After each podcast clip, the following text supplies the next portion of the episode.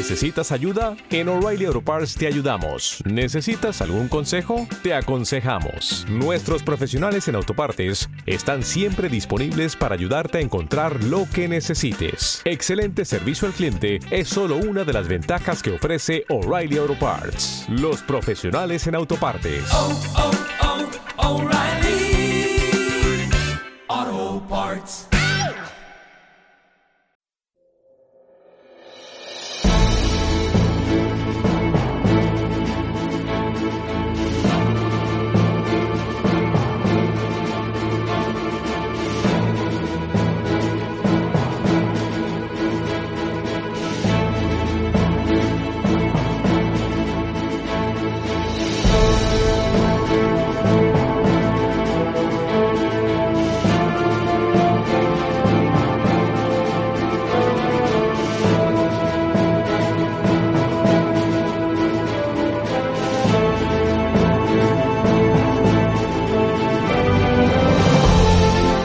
Que nada, eh, dar las gracias a todos los oyentes que nos están animando con el avispero africano y especialmente a aquellos que nos han proporcionado eh, información de primera mano con la que ha sido posible realizar este y otros podcasts que pronto esperemos que podamos subir a Caso Belli. Muchas gracias.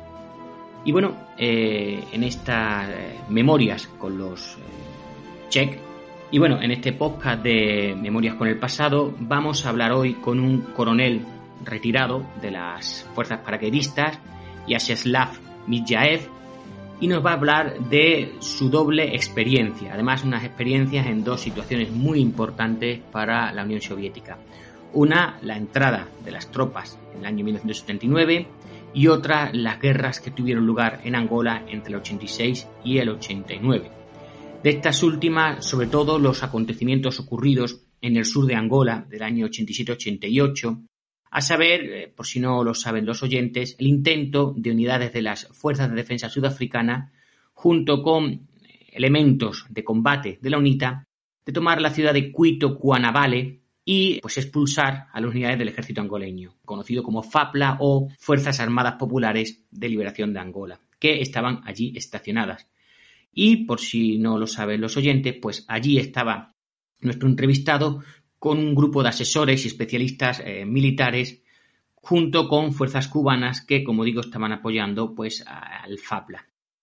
Tras la derrota militar de marzo del 88, eh, se vieron obligados a hacer concesiones, se firmó un acuerdo que exigía la retirada de las fuerzas sudafricanas y, por último, una celebración de elecciones democráticas en Angola a cambio que de, como digo, de la retirada eh, gradual de las fuerzas cubanas y asesores soviéticos que estaban apoyando al gobierno angoleño. Sin más, empezamos con la entrevista eh, y lo primero es lógico preguntar cuándo comenzó su servicio militar.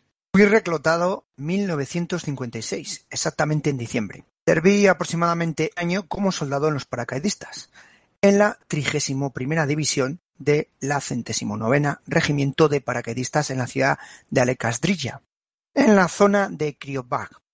Allí terminé la escuela del regimiento con el título de Comandante de un cañón sin retroceso B-10. Lo llamábamos cañón sin retroceso B-10 de 82 milímetros y 86 kilos. ¿Y qué rango eh, recibió al terminar la escuela del regimiento? Pues mira, lo que pasó al terminar la escuela del regimiento me ofrecieron entrar en la escuela de mando de paracaidistas. Y eso sin haber recibido ya el rango de sargento, pues me fui a escuela militar. En el año 57 me trasladé a Alma Ata, la antigua capital de Kazajistán, donde ingresé en la escuela de mando de paracaidistas de la citada ciudad. Posteriormente, en el 58 fui trasladado a Ryazan, que es la base de la escuela de infantería, y allí estudié otros dos años más. Después de la finalización de la escuela, ya en el año 60, con el grado de teniente, fui enviado a servir en la ciudad de Alitus. Allí estuve hasta 1966, fecha que con rango de capitán me inscribí en la academia militar que lleva el nombre de Frunze. En la academia estudié en torno a tres años más, terminándolo en 1969, donde fui nombrado jefe de reconocimiento de la centésimo tercera división aerotransportada de la Guardia de Bichkek, E, ya sabes que es una ciudad de Bielorrusia, donde recibí el rango de mayor.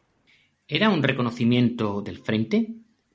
No, es un reconocimiento del ejército. Lo que pasa es que en el ejército, y especialmente en los paracaidistas, no operan cerca de la línea del frente, se lanzan en los puntos de retaguardia del enemigo.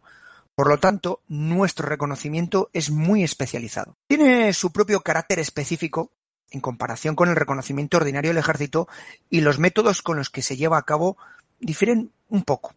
Cuando nos dejan caer, estamos rodeados por el enemigo. Entonces, ¿reconoce usted primero la zona de, de caída, de desembarco? Mm, Mira, cuando más tarde me convertí en jefe adjunto de reconocimiento dentro de las fuerzas paracaidistas del ejército, me ocupé de la cuestión de cómo realizar el reconocimiento en la zona o teatro de operaciones.